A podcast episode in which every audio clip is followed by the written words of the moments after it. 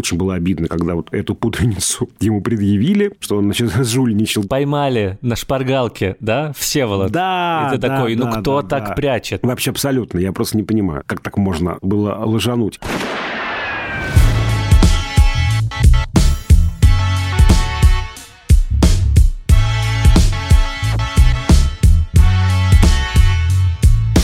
Всем привет! Это подкаст «Кинопоиска. Крупным планом». Меня зовут Дуля Джинадаров, я редактор видео и подкастов «Кинопоиска». А я Всеволод Коршунов, киновед и куратор курса «Практическая кинокритика» в Московской школе кино.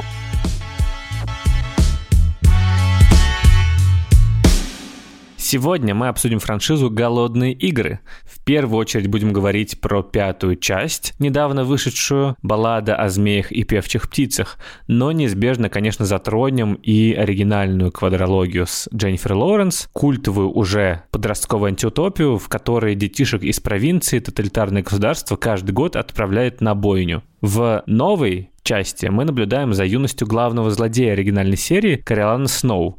И это, надо сказать, классный поворот, интересное и осмысленное продолжение, которое не просто паразитирует на ностальгии, как это часто бывает э, с сиквелами популярных фильмов вроде «Мир юрского периода» или «Охотники за привидениями» или «Звездные войны», но новые «Голодные игры» предлагают оригинальные мысли в уже знакомой вселенной. Да, мы, конечно, забыли про трилогию приквелов в «Звездных войнах». Очень свежий ход. Нет, но то, что ход эффектный, согласен. Не свежий, чуть затасканный, ну и бог с ним. В целом это полезно, я считаю, да, посмотреть, как злодей стал злодеем, что с ним происходило, посмотреть с другой стороны. В целом я приветствую такое решение. Ну, все-таки в оригинальных фильмах Кориолан Сноу не занимал такую прямо яркую и важную позицию, как тот же Дарт Вейдер, который все-таки культовый персонаж, отец главного героя. Там он все-таки был слегка на периферии, и в фильмах даже пришлось расширить его роль и показать какие-то их вот эти вот закулисные разговоры с распорядителем голодных игр. Но здесь, мне кажется, важнее, что баллада о змеях и певчих птицах тоже основана, как и оригинальная квадрология, на книге Сьюзен Коллинз. То есть тут не выжимание денежной франшизной коровы произошло,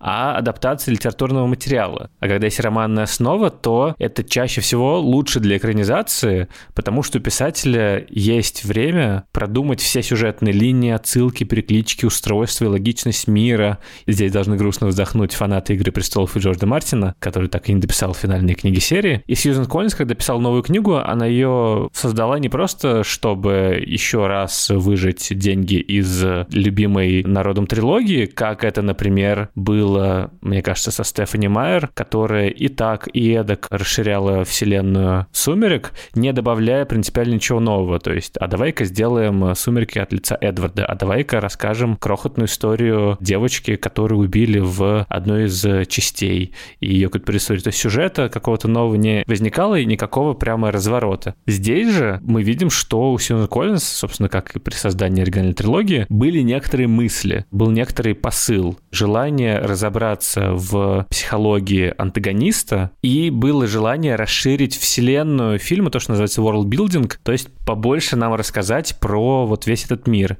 И сделать это не как, э, например, у Джона Роллинг, которая просто выпускала типа сказка Барда Бидля или справочник фантастические твари. А здесь же, мне кажется, самостоятельная история, которую можно смотреть в отрыве от оригинальных фильмов, потому что баллада рассказывает какую-то понятную историю про Ромео и Джульетту, которые не могут быть вместе, потому что не просто они из разных миров, у них разные взгляды на устройство. Общество, свободная бунтарка, певица не сможет быть вместе с юным фашистующим романтиком с комплексом неполноценности.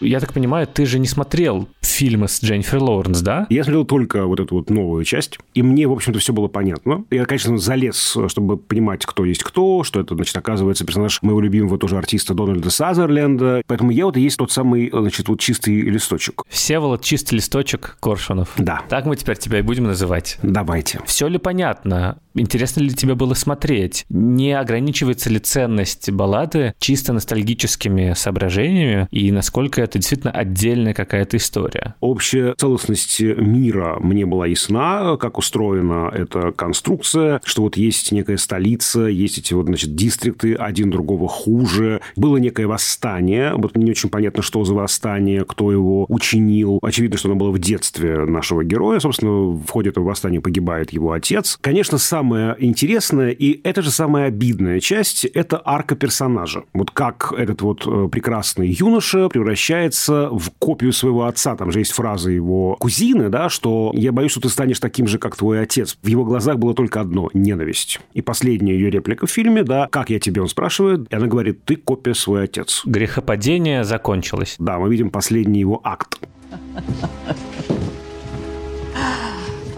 You look so handsome.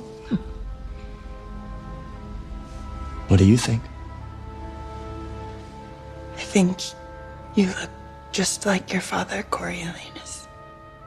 И это, конечно, очень интересно, потому что, ну, действительно, это вот такая отрицательная арка, она всегда э, любопытна, да, вот что происходит с человеком. В этом есть такая психологическая интрига, да, а что происходит с душой человека, чтобы он смог стать таким, что он потерял, какая там у него вина, это вот же вот его озлобление, да, это вот цинизм, наверное, это компенсация чего-то, чего именно. Это страшно любопытно. Другое дело, что этой арке посвящено не так много времени. По сути, она начинает формироваться только в третьей части. Вот это вот третья новелла, новелла, самая уязвимая, к сожалению, по сюжету. Но она рассыпается немного, потому что тут нет внятной цели конкретной, типа финала. Ну да, она очень размыта, то есть вроде как вернуться домой, вроде бы найти эту самую Люси Грей, и это может быть таким нисходящим действием, но оно намного слабее просто по драйверам, которые там в нем заложены, первых двух новелл, потому что там очевидная совершенно задача, да, выигрыш в голодных играх его как ментора, это и благополучие его семьи, и, ну, собственно говоря, его личные амбиции, конечно же, симпатия к э, Люси Грей, Грей, и я действительно э, с огромным интересом смотрел, а чем же кончится, а как же все это получится. А дальше, с одной стороны, там очень много интенсивных каких-то событий происходит, и правда, да, там и предательство друга, и такая высокая цена, которую он не ожидает за это предательство, да,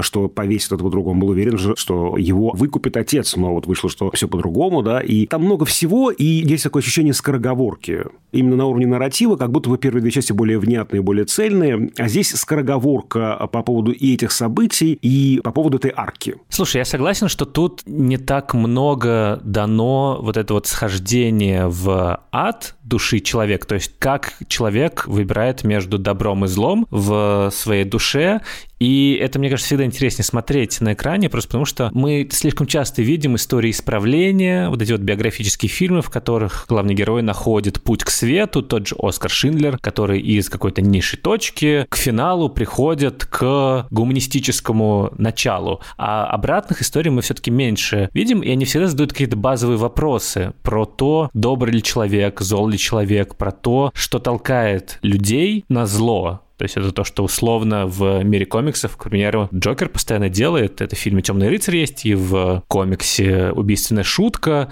в котором он говорит, что для того, чтобы человек обезумел, превратился в злодея, достаточно одного плохого дня. Ты смотришь и читаешь эти произведения и думаешь, а действительно, почему люди совершают злые поступки? Связано ли это с тем, что люди в принципе злы по природе или нет? То есть это философские вопросы в целом, которые как бы идут против традиционного нарратива. И в балладе, как мне кажется, дан интерес интересный ответ на этот вопрос. Да, я согласен, что финальная часть немного провисает, как раз из-за отсутствия больших ставок, точнее, они непонятны. Мало что может перебить по накалу идею голодных игр, если честно. Поэтому в оригинальной трилогии книг структура каждой части была в том, что первая половина — это какая-то критика медиа современных, которые превращают э, жестокость в реалити-шоу, либо же это про то, как пропаганда важна для революции, для бунта, для военных действий, действий. Это все очень, на самом деле, интересные вопросы. А вторая часть в каждой из книг — это всегда некоторый экшен. Вот этот вот аттракцион с тем, что герой пытается выжить в некоторой локации полной опасных людей, врагов, и вместе с тем хитроумных ловушек. И здесь вот структура оригинальных фильмов переделана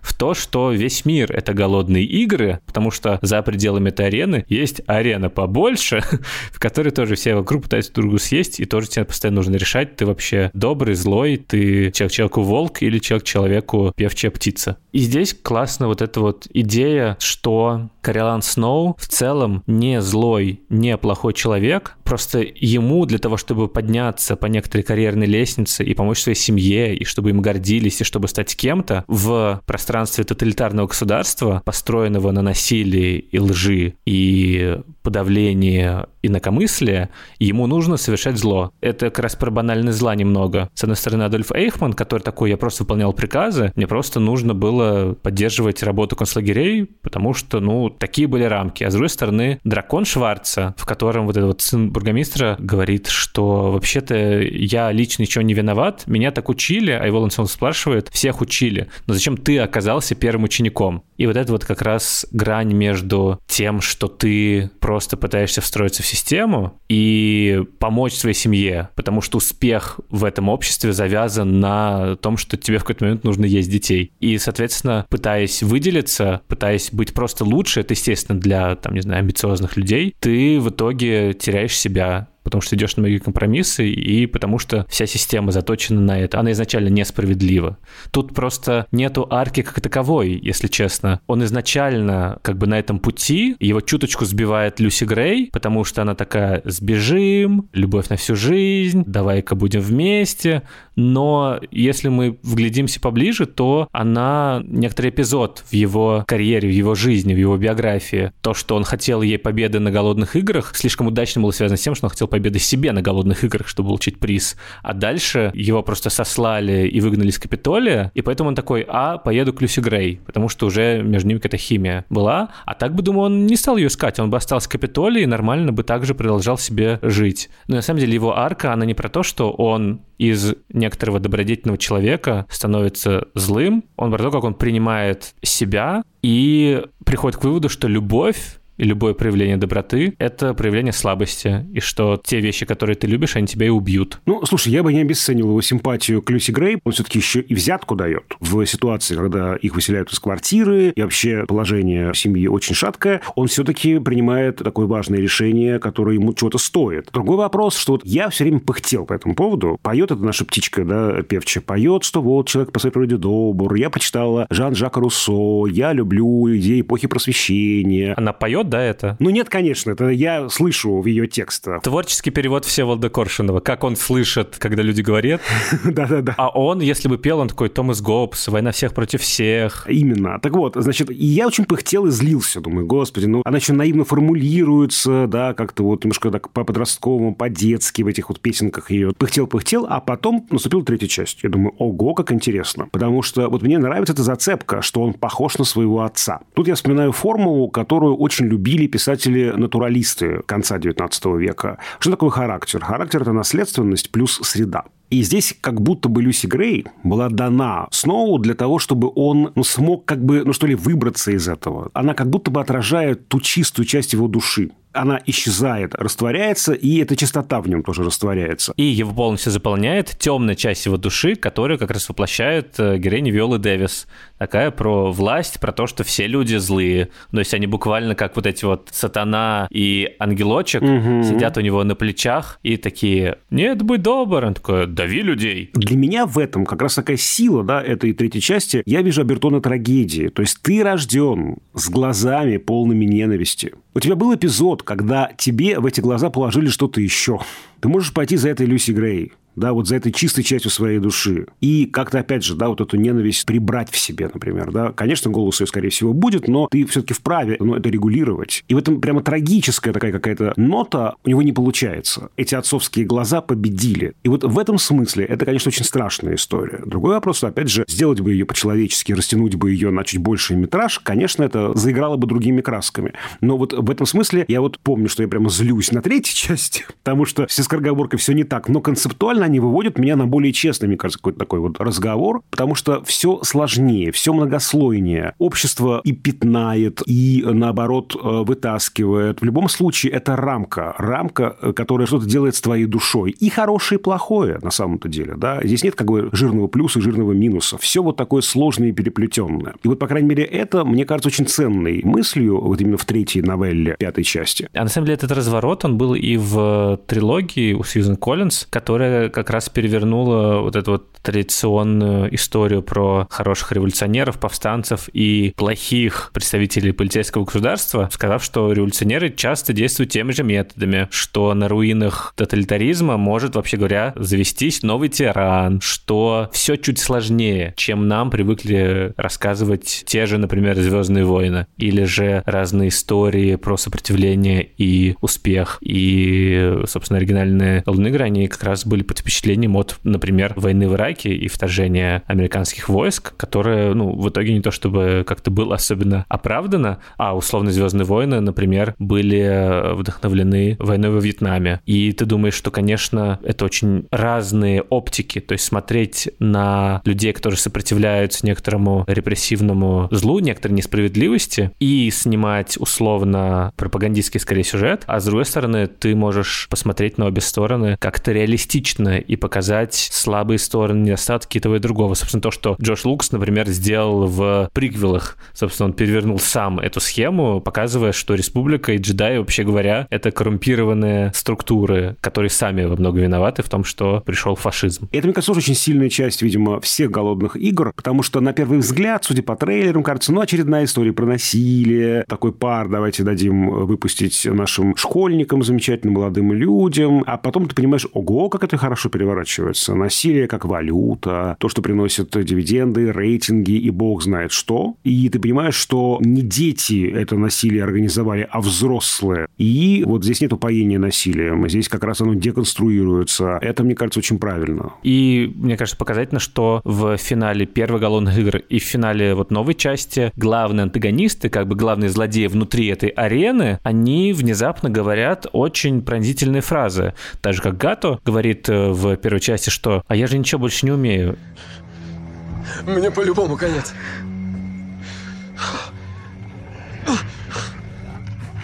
Так и должно быть, правда?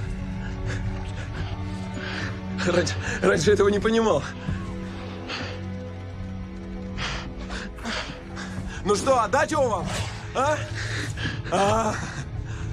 Нет. Нет. Я сам могу. Я с ним сам справлюсь. Последний раз. Я только убивать и умею. И в новой части героиня, которая там убивала всех и как-то сколотила вокруг себя банду, она тоже говорит, это что же, я убивала всех их ни за что, и ты понимаешь в этот момент, кто главный враг на самом деле, что они все просто дети, подростки, которые пытаются выжить всеми средствами, которые могут, и которые выросли в этой системе, тренировавшие их и настраивающие их на то, чтобы вредить другим людям. И в этот момент ты понимаешь, что это как бы вся система, что это не они они виноваты, а что настоящий враг смотрит все в комфортном кабинете по телевизору. Цинизм взрослых меня, конечно, больше всего потрясает. Тех, кто все это придумал. Здесь очень хорошо показано как раз перевертыш с персонажем Питера Динклейджа, когда он из такой тоже зловещей фигуры превращается в фигуру несчастную что на самом деле он против голодных игр. Он их придумал, когда был пьяным, и пытался это остановить. И если бы не этот мальчик с его идеей вдохнуть новую жизнь в эти игры, они бы уже давно закончились, возможно, их бы уже не проводили, а этого и добивался этот персонаж. Тоже страшно, он не мог ничего противопоставить той машине, которую сам же и создал. Да, и это очень реалистичная вот эта вот история исследования существования в фашистском государстве, в полицейской стране, которую ты внутри системы, вот как Питер Динклейдж, и у тебя нет других выходов, кроме как пытаться саботировать ее работу и формально играть на руку репрессивному аппарату, а самому при этом как-то все это продвигать в другую сторону. А есть другой вариант, там как раз друг главного героя, Кориолана, Сиянус, который такой прекраснодушный либерал, который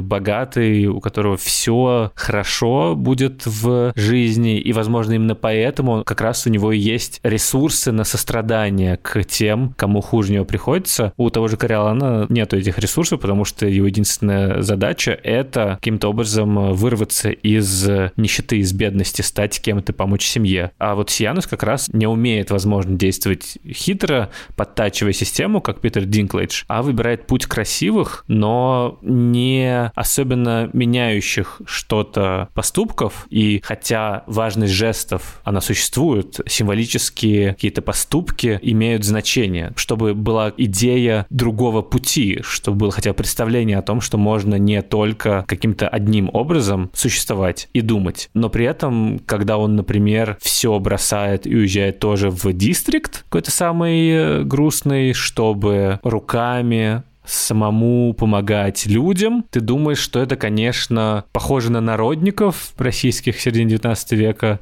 Возможно, и народу это не особенно нужно, возможно, он не очень представляет, что он будет делать. И цена частного поступка всегда меньше, чем значение системного преобразования. Тот же Динклэдж, который саботировал игры, чтобы их завершили, если бы добился своей цели, ну, могу помочь гораздо большему числу людей. В общем, тут э, на самом деле тоже классно вот эта вот система персонажей разных, которые каким-то образом пытаются существовать в этой системе. Это классное исследование, классный учебник по стратегиям жизни.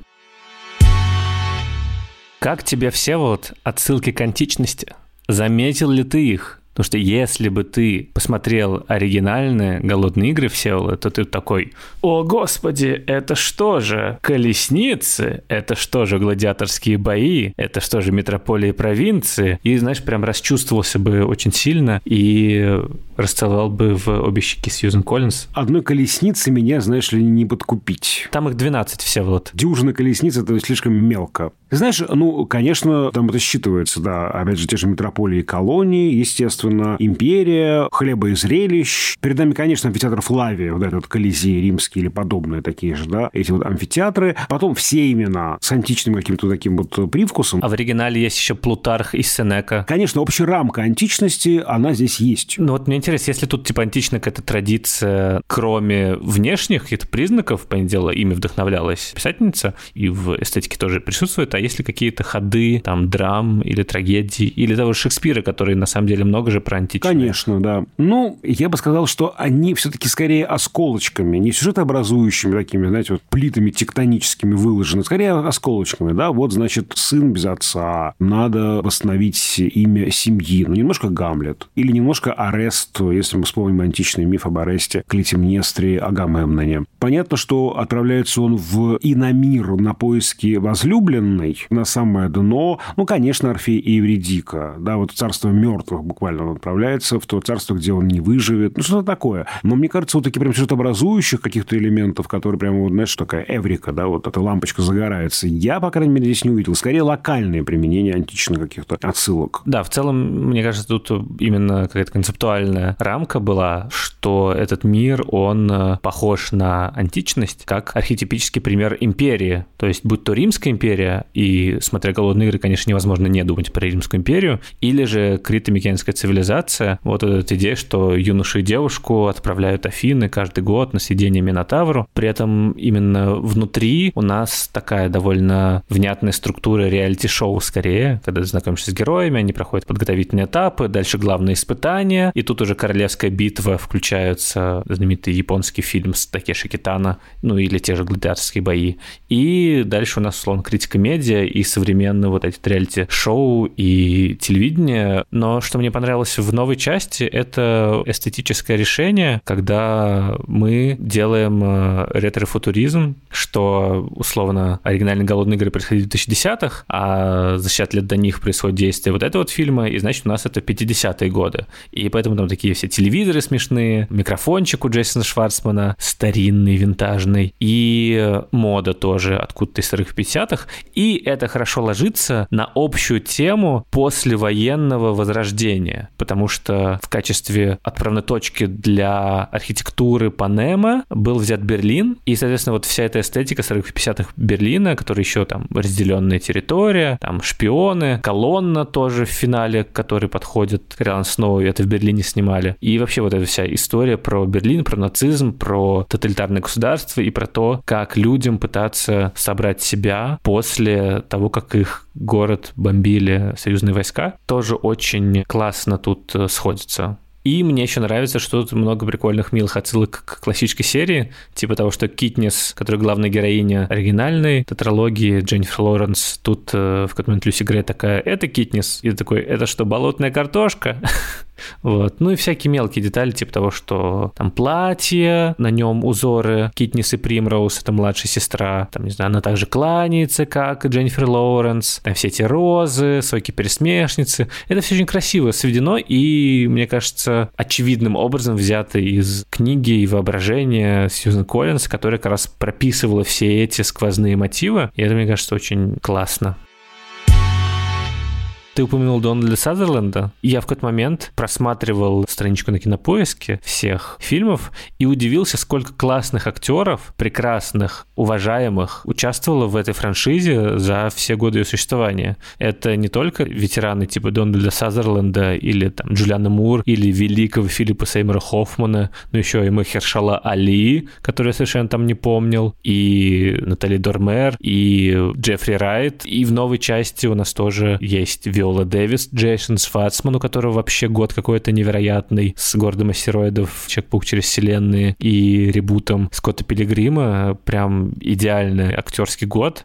Ну и Питер Динклэйдж, конечно, тоже великолепный. Ну и молодая поросль тоже, на самом деле, вся классная. То есть там и Джина Мэлоун, и, ну, Дженнифер Лоуренс, конечно, великолепнейшая. Просто и Джош Хатчерсон прекрасный. Здесь Том Блайт. Внезапно я вообще не знал, что это за актер, а он какой-то прямо не просто обаятельный и красивый, но и сумевший передать вот эту вот двойственность какую-то. С одной стороны, миловидность, но при этом какую-то вот эту вот скрытую тьму внутри, какую-то ненадежность этого героя. Ну и Рэйчел Зеглер мне просто очень нравится сама по себе как актриса, и голос у нее потрясающий.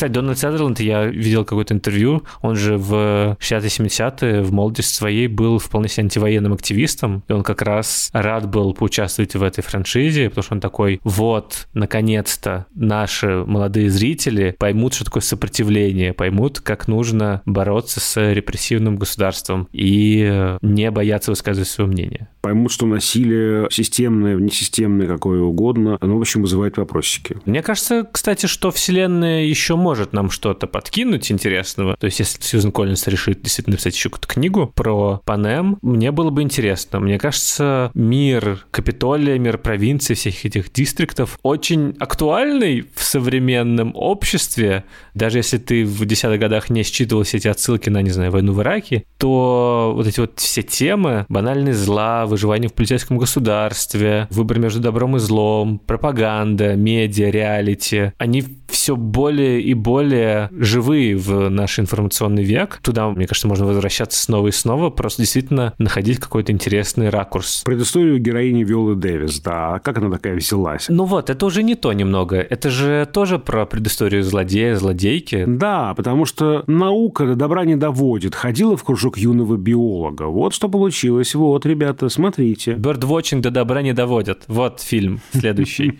Сидел за птичками, а вот что в итоге злодейкой выросла. А теперь птички следят за тобой.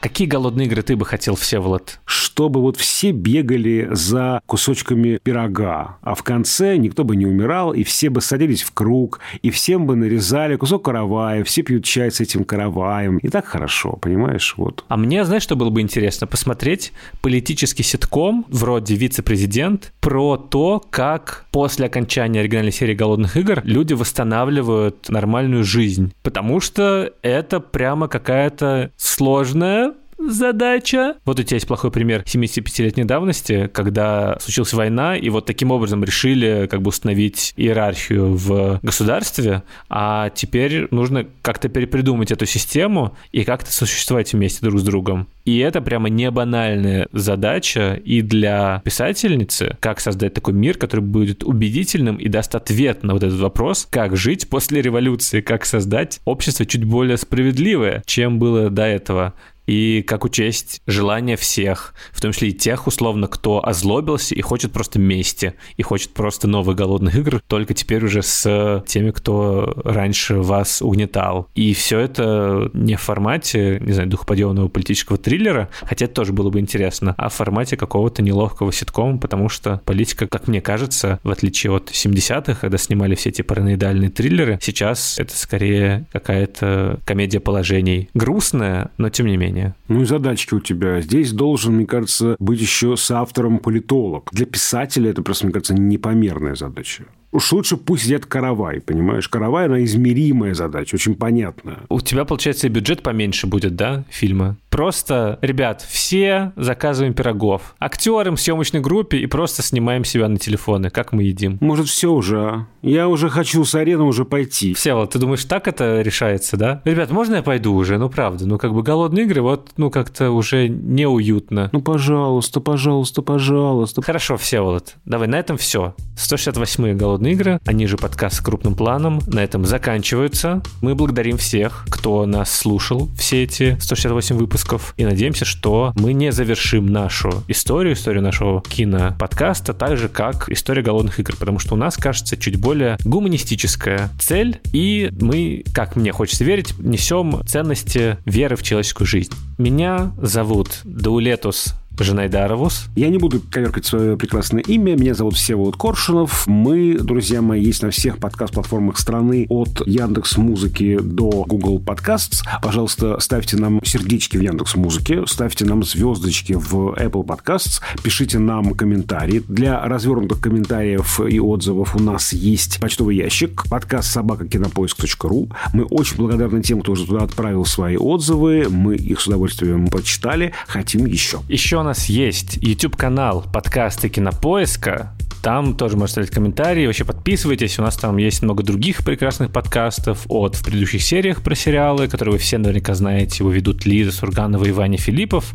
До плюс-минус игры про главные споры игровой индустрии и бонус-трека про наши оригиналс и разных серийных подкастов. И в том числе там же можно послушать архивные наши шоу вроде кинопрофессии или же через вселенные. Еще у нас телеграм-канал есть общим планом. Там мы выкладываем ссылки на эпизоды, разные доп-материалы, опросы, картинки, мемы, общаемся со слушателями и вообще в целом главный наш канал связи с миром. Так что тоже не проходите мимо. А над этим эпизодом работали звукорежиссерка Лера Кусто и продюсер Бетти Сакова. До скорых встреч. Всего доброго.